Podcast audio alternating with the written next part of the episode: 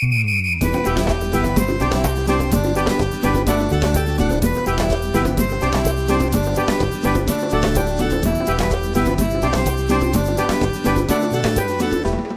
家好，欢迎来到财飞的理财后花园，用更有趣的方式分享更实用的理财知识，解决大家最关心的理财问题。我是韩老师。Hello，大家好，我是 Lily 老师。我们上一期发表了一篇关于申同学的采访，哈，我拿买房子的钱做了投资理财啊，就有观众开始留言了。我看他留言讲的就是现在呢，家里人已经不让他再继续投钱买基金了，所以这对比之下呢，他觉得盛同学居然啊能拿买房的钱去买基金，家里还很支持他。对，是这样的，这个也是情有可原的，因为最近市场也没有热起来。那我也听到财飞的很多同学跟我反馈说，呃，因为亏损，现在呢家里面以及身边的人都在劝，啊，说这个不知道亏到什么时候，还不如赶紧卖掉。这样的话听多了，他自己都不知道怎么办了，所以只能一遍一遍的来这边寻找我的帮助。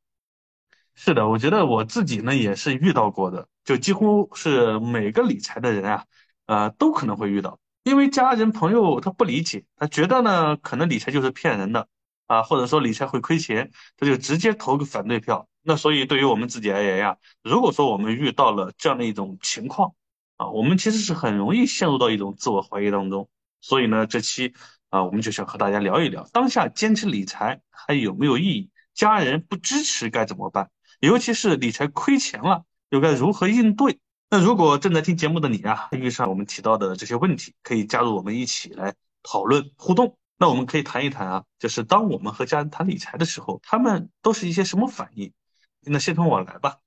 我一开始去理财的时候呀，我是也是不敢跟家人去说的。然后后来呢，我因为自己没钱嘛，啊，我那时候上学嘛，我想要启动资金，所以呢，我就跟家里人谈了我这个想法，啊，鼓起很大的勇气。但没有想到呢，他们还非常支持的，是吧？就就很支持我，然后我就把我的压岁钱，从小到大的压岁钱，我记得当时有一万四千块钱，就全部给我了，啊，我就开始了我的投资生涯。一开始呢，我可能自己拿我的生活费在投资，所以家里人对我来讲这一块是很支持的，啊，几乎是没有什么沟通的障碍。我听完韩老师这样去，嗯，说你自己的一个经历哈，我感觉 我的完全跟你的相反，嗯，因为我刚开始理财的时候，他们家里面人都是不知道的。嗯，特别是我的父母不敢跟他们说，因为他们本身的理念呢就是比较保守的，他们会处处的担心啊，你是不是上当了，是不是受骗了？对一切新鲜的事物，他们是不敢尝试的。所以从小到大给我灌输的一个理念呢，也是这样的，就是啊，不要去轻易相信别人。甚至我第一次淘宝买东西的时候，跟他们分享我这种喜悦哈，我爸就给我来了一句说，你小心被骗了，就是这种反应。所以后面那些理财啊，那更何况这个钱是有波动的，我更从来没有跟他们说过。嗯，对，我觉得是的。那刚刚从你父母讲的这些情况来看呀，我觉得也是，呃，代表了相当一部分家庭的现象。比如说，第一个是啊怕被骗啊，第二个是怕亏损。那怕被骗呢，我们看到中国这么多年以来啊，尤其是前几年啊，包括现在也是的，金融诈骗非常多。你看现在的缅北是吧？缅北集团诈骗集团啊，我们这种社会现象让父母难免担心。哎，你小孩子啊，这这么小是吧？还是把你当成小孩子看啊？担心你是不是上当受骗了？所以呢，这是一个社会环境的一个现象，导致他们有这种担心啊，也是很正常的。那第二种呢，就是怕亏怕亏损。我觉得怕亏损呢，也是呃跟这个社会环境有关的。我们知道过去这些年啊。很多人对投资的理解可能就是炒股，那炒股的结果呢？很多人身边都是有很多股民的，那可能他们见到的都是炒股亏钱，所以他把投资等于炒股，炒股就等于亏钱，所以他就很担心你啊，亏钱了怎么办？哎，对，所以这是很多家庭可能对啊家里的小孩要投资了，可能呃难免担心。那我父母为什么没有这样的担心呢？我觉得跟他们所处的环境是有问题的啊，有关系的。你看我父母他本身就是医生啊，他的这个认知呀和这个学历啊他还可以，然后再加上我的这个叔叔和姑姑啊，他们呢都是一些这个高学历的人群，尤其是我姑姑和姑和姑父，他们是第一代的股民啊。你看我二叔又是学哲学的啊，我三叔呢又是上海交通大学的博士副教授啊，我小时候呢就是上海财经大学的老师，现在呢是博士生导师，所以他们本身就投资啊。我从小未满十八岁的时候，我天天就耳濡目染，所以我跟家里人说我要投资是非常顺利的啊，非常顺利。乃至于后面买房的钱啊，家里的这个这个其他的钱都是非常支持我去投资的啊。所以这是这是我觉得是认知上的一种区别。还有一种就是社会环境的现象。是的，我也比较赞同，因为我父母他们的学历也是比较低的，所以他们可能会处处担心，你只要不在这个社会上面上当受骗，好好生活下去，对你来说呢，就是最大的安排了。对，所以我觉得大部分的人可能关心的，就像我当初一样哈，我也觉得这个不好意思，没有勇气跟家里讲，对吧？所以我觉得跟父母去这样这个沟通还是很重要的。呃，首先是沟通，是吧？然后第二个呢，就是可能是在认知上会有差异。毕竟我们父母那一代，很多人对于投资理财呀，啊，受于时代的环境的影响，他们跟我们会有一点点差距。啊，所以接下来呢，可能需要做的就是怎么样去让父母啊，能够在理财的认识上有所进步。啊，所以我觉得要想让家里人去理解并支持你理财，我觉得两个方面是比较重要的。一个呢就是沟通啊，第二个呢就是。怎么样去让家人啊对理财有一个新的认知啊，扭转他们之前的这种狭隘的认知？我觉得这两点做到了，作为父母来讲，他一定是支持你越来越好嘛，也是希望看到自己的家庭的财富能够啊这个通过理财的方式啊实现稳健的增值，对不对？是的，是的，你买投资理财啊，别人在不理解这些东西的时候，而且呢，这个投资理财呢，它是在你的账面发生的。亏损呢？啊，你需要跟大家去说，别人都看不见的。而房子呢，它是一个，嗯，就是实打实啊，知道你买了一个房子，加上之前房产一直处于啊增长的状态，所以大家都觉得啊，你一套房、两套房就说明你很有钱。之前呢，买那个投资理财，就像韩老师刚刚讲的，他们是等于炒股，等于亏损，等于亏钱的，所以这两者形成了这个差距。那现在呢，让大家扭转这样的一个认知。其实还是挺难的。那我这边呢也有一些案例，也希望跟大家分享一下。啊，我这边有一个学习过我们财飞的全段位的同学哈，他学习完了之后，他就很希望得到他爱人的支持，中间呢还一度来问我，问我怎么样让女生能够把钱给到他去拿出来去投资。他的他爱人就是一个我父母那种类型的，就是对很多的新的事物呢不关心，他也不去尝试。因为他每天很忙，他需要忙孩子的学习，还需要有他们自己的生意，啊，需要去做很多的家务的，所以他没有心思去在这上面去探索，嗯，也没有心思去跟着，呃，她呃她老公一起去买理财产品。那他也知道啊，啊，也听说过说这个理财会亏损，怎么怎么样的，并且呢，他这个我我们这个同学呢，也跟他老婆去 实时的去说，他今天赚了多少钱，亏了多少钱。哎呀，他老婆就觉得这个浮动太大了，他不能接受，所以呢，一开始的时候是不给他钱去买。那他是怎么做的呢？啊，他向我这边求助的时候，我给了他几个建议哈，他后来就用这几个建议，慢慢的到今年为止，他老婆已经放出了一大半的资金给了他，我觉得还是可以值得大家去参考的啊。当时呢，他来找我的时候，对。当时他来找我的时候呢，我就跟他说：“我说你老婆其实呢，她因为也是毕竟比较年轻啊，都是我们这么大的三三十多岁。我说你可以慢慢的去跟他讲解这个关于理财上面的一些知识啊，尝试着跟他去说去沟通，并且呢，你你老婆她一定不能够去承受那些你所承受的波动较大的一些理财产品，比如说那些基金波动幅度较大，不适合他的，因为你学了课程啊。”你知道了里面的逻辑啊，所以你才能够去买这些波动比较大的。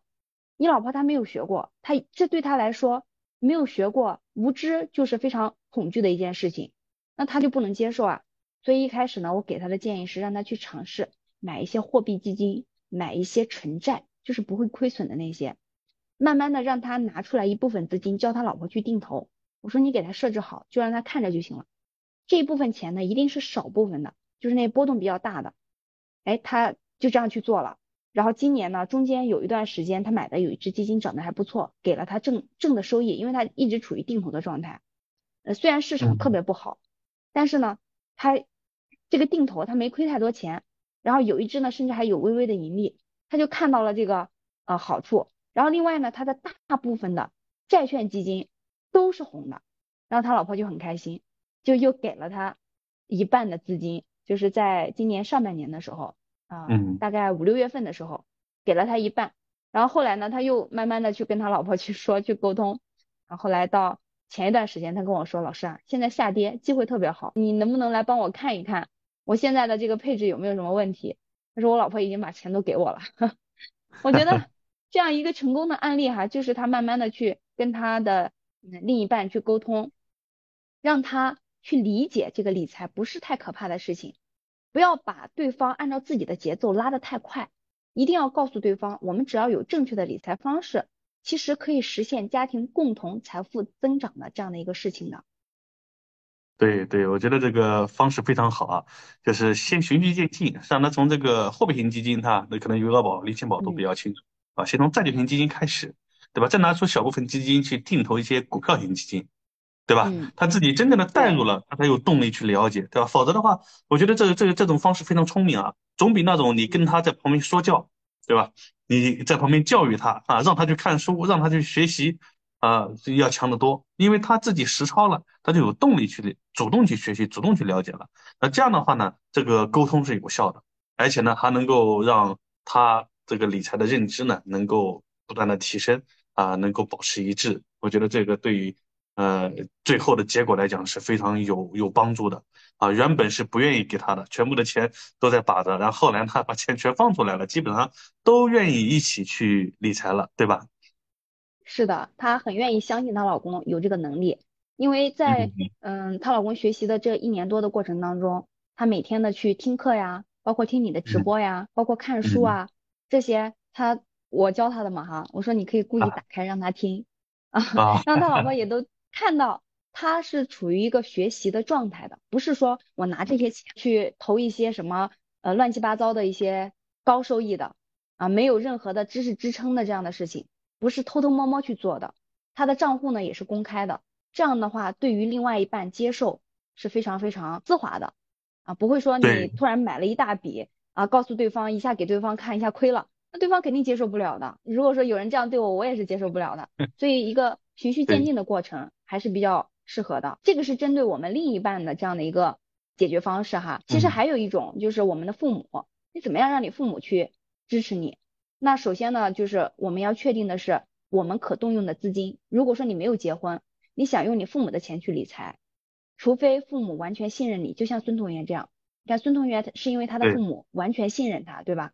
那如果说你父母没有完全信任你的情况下，你拿他们的钱去理财，其实这样还是不合适的。也有同学这样来找过我，在今年七月份的时候，我们有一个同学，嗯，他父母有一笔就是呃六十多万的一个是银行理财的呃这个资金到期，然后他说他父母看他最近一段时间在学习理财，自己呢给自己的这个理财做的也不错。就来问他说：“你把我这一部分的资金拿去吧。”然后我问他我说：“对，就这样的一个案例，就是父母给到孩子资金去理财。那我就问他我说：你觉得你父母能承受什么样的波动？他说之前的时候他父母没有太好的理财方式，一直是放在银行的。然后呢，这一段时间呢，看到他在学理财，也觉得哈该相信孩子，把这个钱呢可以给到孩子，让他去呃做一些投资。但是呢。”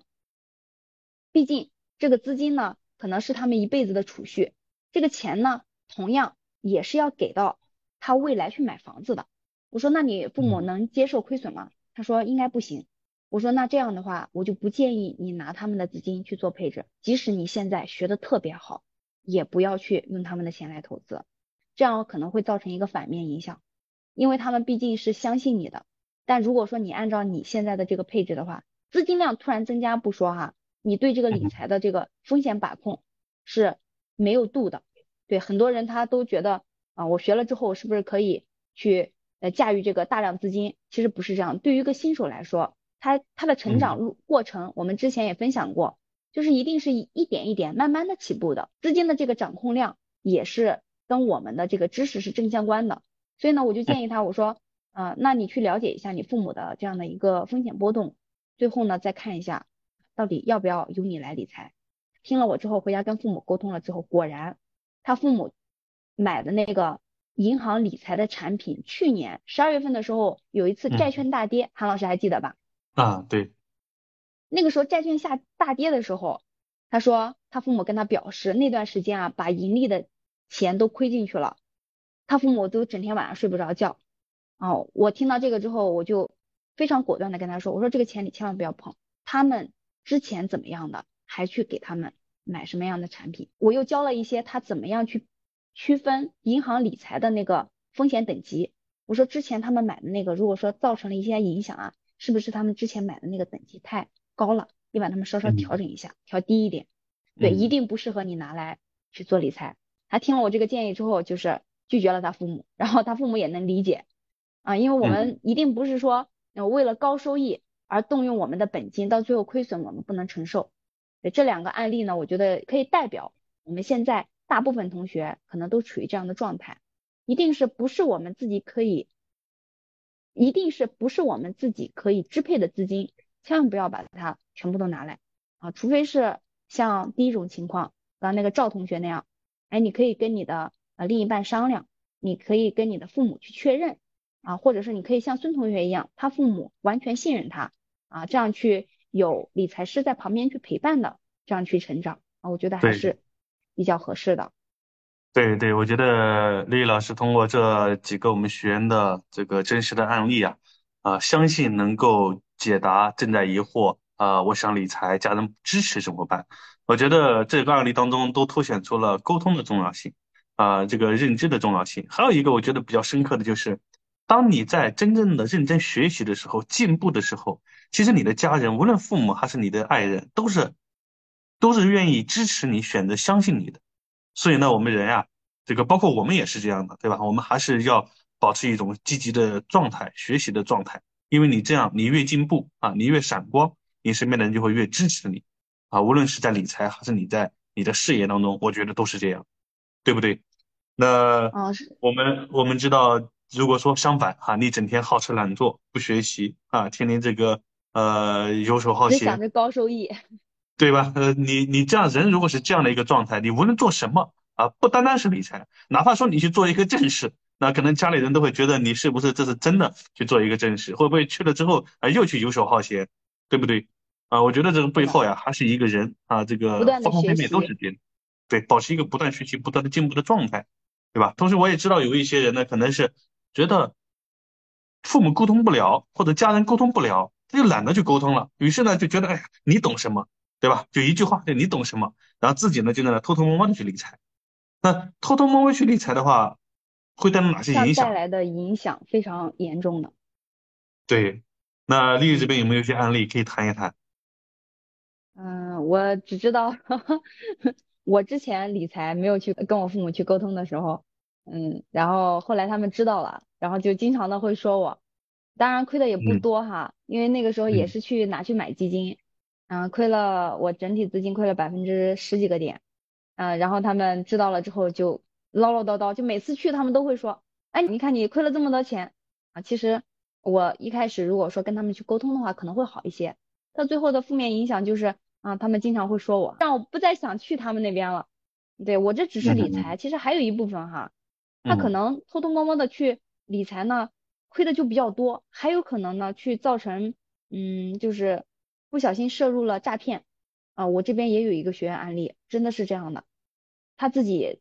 把另外一套房子抵押贷款，没有经过他爱人的同意，然后拿去去听听信了是他的朋友，说有一个很好的投资机会投进去，结果对方嗯是个骗子，八十多万资金全部被骗啊！韩老师还记得吗？也是我们的一个学员。我记得记得记得，嗯，对，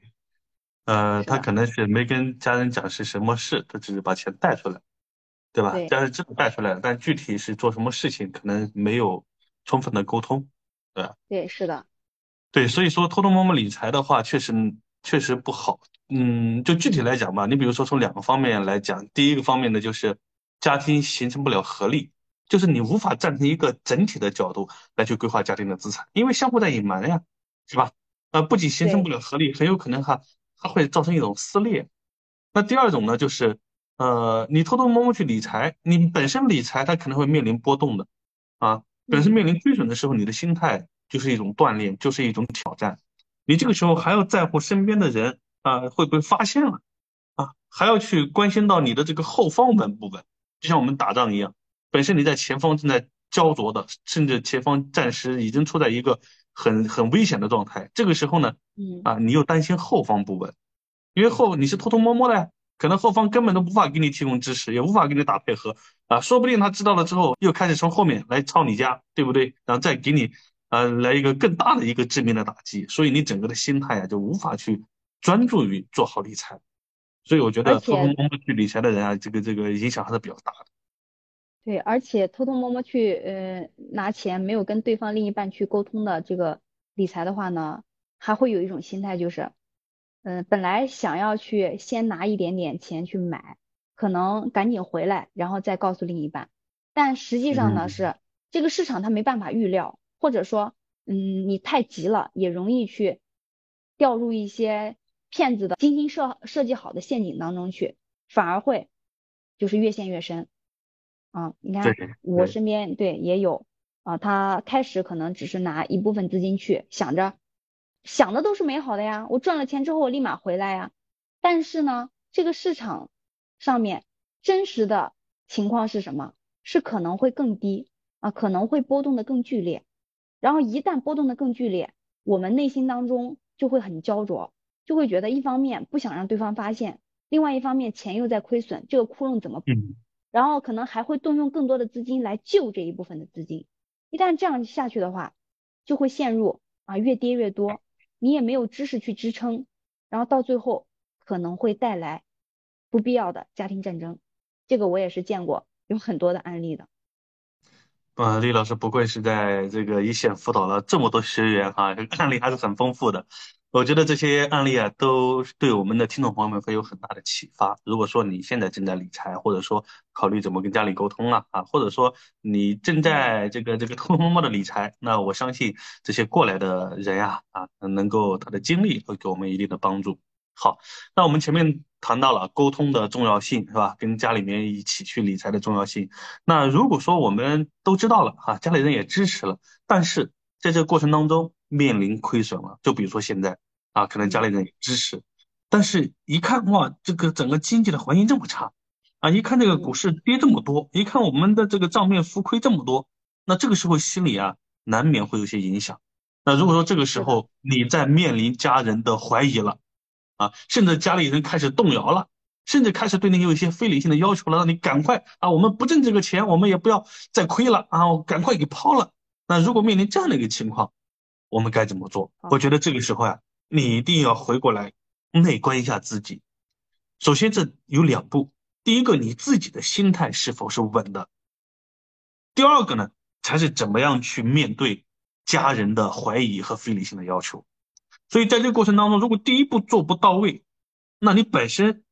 啊自己心态就没有稳，面临这个下跌了之后，你自己就不坚定，然后再加上家人的这种怀疑甚至非理性的要求，你很有可能就动摇了。那怎么样做到第一步？我们自己的心态要做好呢？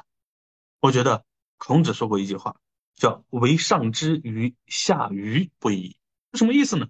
那上知就是啊，他是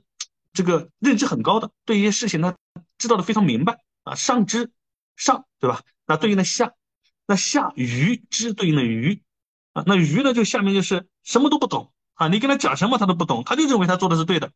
只有这两种人。他的意志是比较坚定的，他不会因为外界的风言风语，对吧？那如果说你这个时候摇摆了，你很有可能处在上肢与下愚之间，要么你把自己降到下愚，但是呢，你想想，你能够懂理财，对吧？你能够走到这一步，你肯定不是那种下愚的人，对不对？那你嗯所需要做的就是怎么样把自己变为上肢的人？那怎么办呢？那就是通过不断的学习，对市场不断的认识。对自己心态的不断复盘，啊，来站在这样的一个角度去看待这个市场，让自己变得呃更具有这种认知，啊，对知识更好的把握，也知道自己的恐惧来源于什么，也知道你接下来面临的市场是什么。当你面对这些不确定性的市场的时候，你有一些确定性的知识啊，确定性的选择和决策，并且能够通过自己的评估，觉得自己是可以承受。短期内的不确定不确定性啊，去追求长期最后那个均值回归的理财效果，那你就把自己啊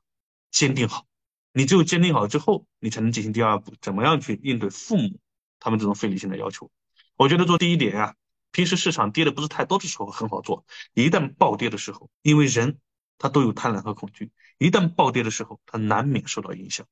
啊，我觉得这个对个人是一个挑战啊，也是每个人不断修炼的过程。因为你也不能说接下来市场就一定啊好起来，对不对？啊，也有可能接下来中国慢慢不行了，然后越来越差，越来越差。啊，也不是没有可能，对吧？那这个时候该怎么办呢？那你需要放在更大的维度。如果说中国不行了，啊，战争了，世界大战了，那你理不理财都一样，钱在这里亏掉了，跟你在外面亏掉了是一样的。所以，当你站在更高的维度看的时候啊，你就更加的低。那这一步做到了之后，再跟父母去谈，其实说白了，你自己能够做到了，你所需要做的就是怎么样把你理解的这些知识，来更好的跟家人沟通，让他能够知道你对所有的一切。都是有规划的，啊，也对可能遇到的风险，你都是有提前的预防和预判和防御措施的。也让家人看到了，哦，你是做过资产配置的，不是说把所有的钱都是孤注一掷的投到这里，哪怕接下来市场三年五年不行，你是不影响你正常的现金流，不影响现在的生活。那我觉得你把这些东西啊，跟父母慢慢的沟通，他也会慢慢的变得理性啊，变得这个对你更加的支持啊，这是我对事情的一个看法哈。我是比较赞同韩老师这样的一个观点的，嗯，因为说白了哈，其实归根结底我们经历过了，然后回头再看的时候，才能够去一眼就能够看到这个人他的一个困点在哪里。那其实呢，就还是说还是什么呢？还是做好资产配置，做好你未来可能会面临的各种情况，最坏的打算，把你的资金呢，并不是说所有都压到某一只股票里面去，或者是某一只基金里面去。或者是啊，全部都把它投到了投到某一个真实的这个项目当中去，这样的风险其实是非常大的，还是要有这种啊站在一个高度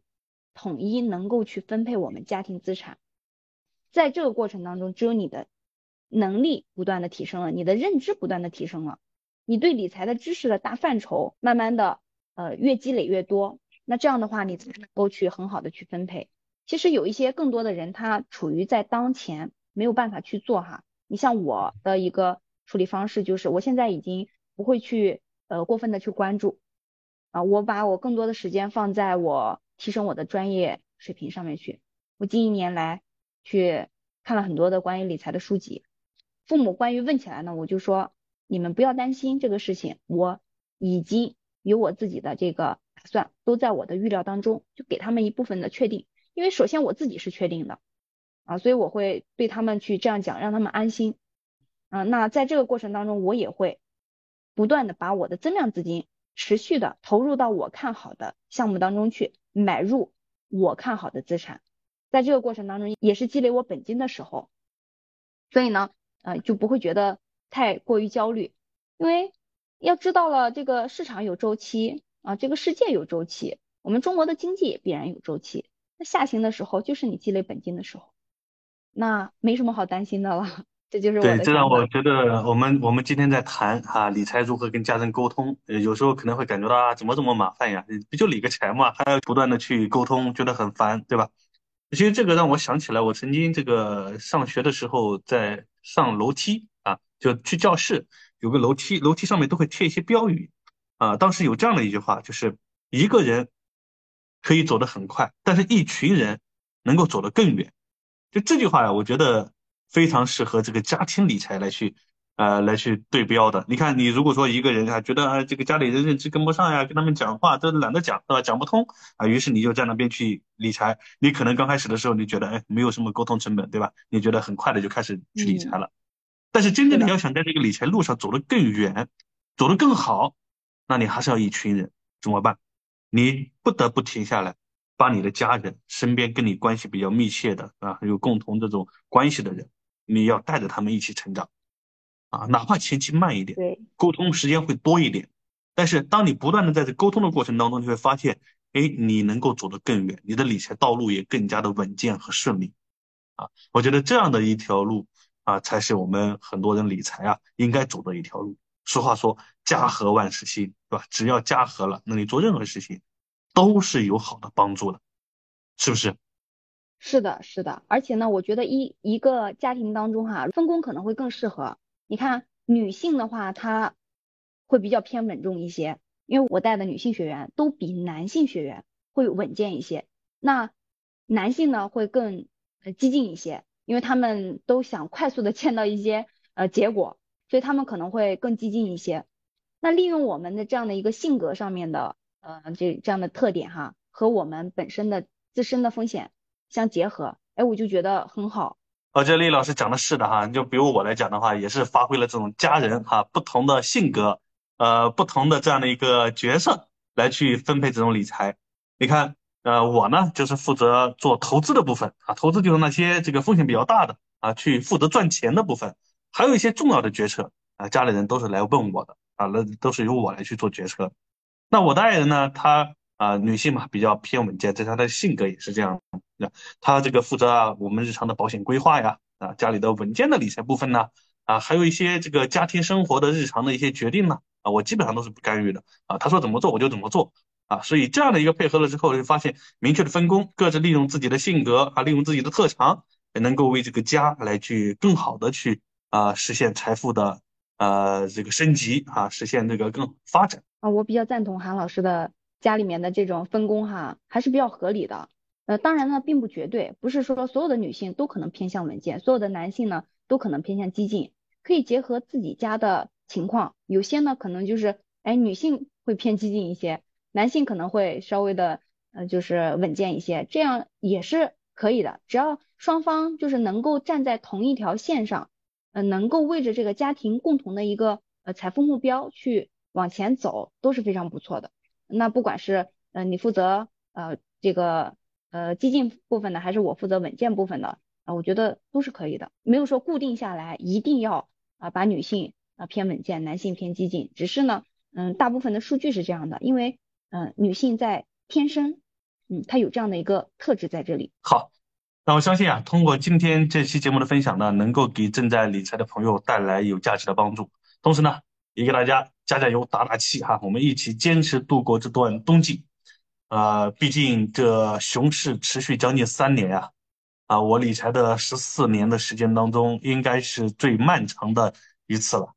即使一四年呢，一五年有一波熊市，但是那一波的熊市呢是大牛市之后的熊市，所以呢这几年啊，大家都相当的不容易。那财飞呢也会一直的陪伴着大家，大家呢有任何理财方面的疑问呢，欢迎留言，我们都会一一回复的。好，那最后呢，我想说的哈，即使我们家人不支持我们拿共同的这样的资金去理财的话呢，我们。其实也是有必要去了解各种的理财的路径和方法的。你不一定要去买，但至少呢，可以分辨这个社会上那么多的骗子和骗局的。啊，最近的投资市场呢，韩老师刚刚也说了，一直在下跌，这也恰恰呢给了我们更多买便宜筹码的机会。所以坚持下来，相信春天呢很快就会来临。好，本期的节目呢就到这里了，欢迎继续关注彩飞的理财后花园，我们将围绕理财认知提升、实操与心态陪伴。赚钱与个人成长，和大家分享更多你关心的、更实用的话题，和你一起成长加油，努力赚钱，快乐生活。好，我们下期见。下期见。